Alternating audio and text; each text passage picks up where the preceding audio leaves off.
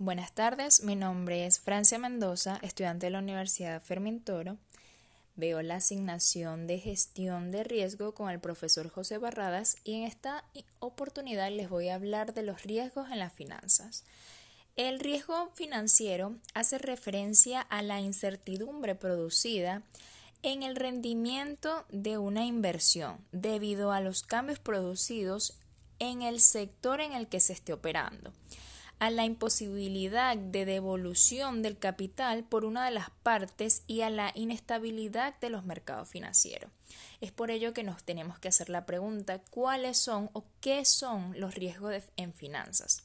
Los riesgos en finanzas son las posibles condiciones en las que se puede cubrir los costos financieros, es decir, se refieren a las dinámicas de cambio y las pérdidas en los mercados financieros los movimientos en las variables financieras como las tasas de interés y los tipos de cambio.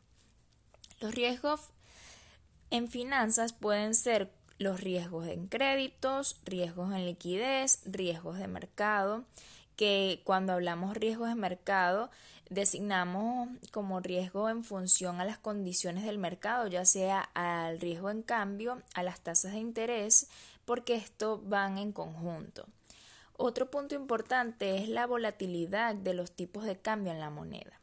La volatilidad del tipo de cambio aumenta porque los inversionistas utilizan el peso como la cobertura de riesgo y acuden al mercado de derivados para apostar en contra de su valor, solicitando préstamos en esta moneda debido a la baja inflación y a las tasas de interés prevalecientes en el mercado y devolviéndolos cuando la moneda se deprecia.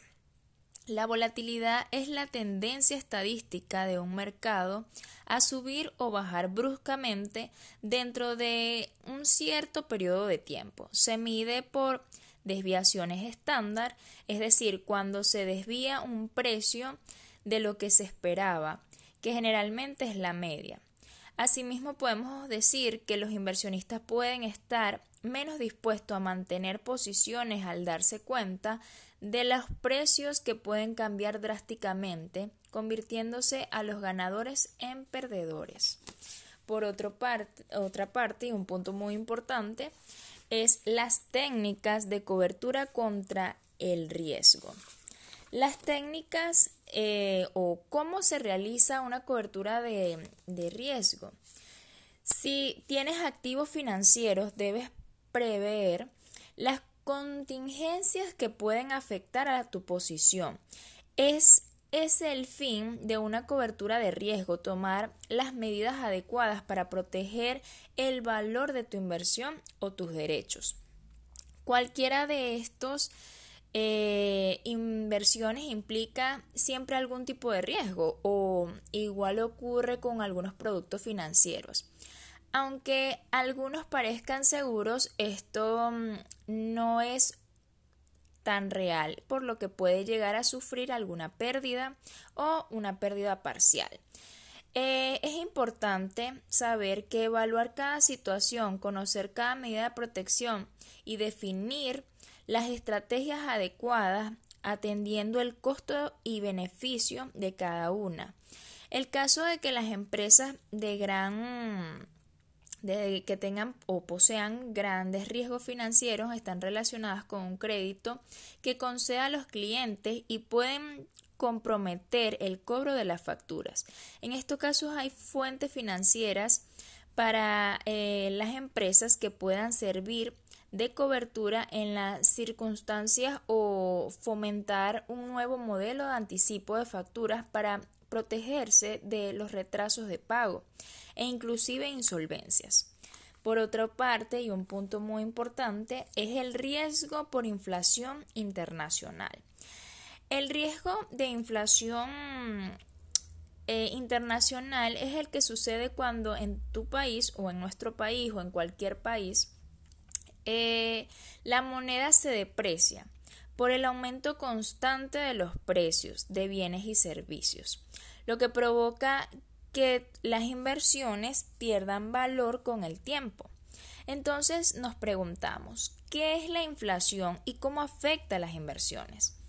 Eh, se siente como, como cuando estamos hablando del sueldo. Te alcanza para unos meses en comparación de algunos años anteriores. Lo, es decir, lo que nosotros ganábamos quizás hace dos años, podíamos adquirir más cosas que lo que quizás podemos adquirir hoy en día. Muchas veces los precios suben casi que sin darnos cuenta, pero cuando se percibe una cierta cantidad podríamos comprar de manera adecuada. Esta, este tipo de inflaciones, por ejemplo, nuestro país que está pasando por una hiperinflación, es un punto que no se puede controlar porque pasan, os, nos manejamos, digamos que no tan directamente, pero sí nos estamos guiando con, la, con el dólar. Entonces, el día con día que aumenta el dólar, todos los precios se están disparando. Entonces, al existir este riesgo de inflación, eh, nosotros podemos, o el ciudadano normal, o todos los ciudadanos del país, podemos dejar de percibir ciertos artículos o tener menos calidad de vida.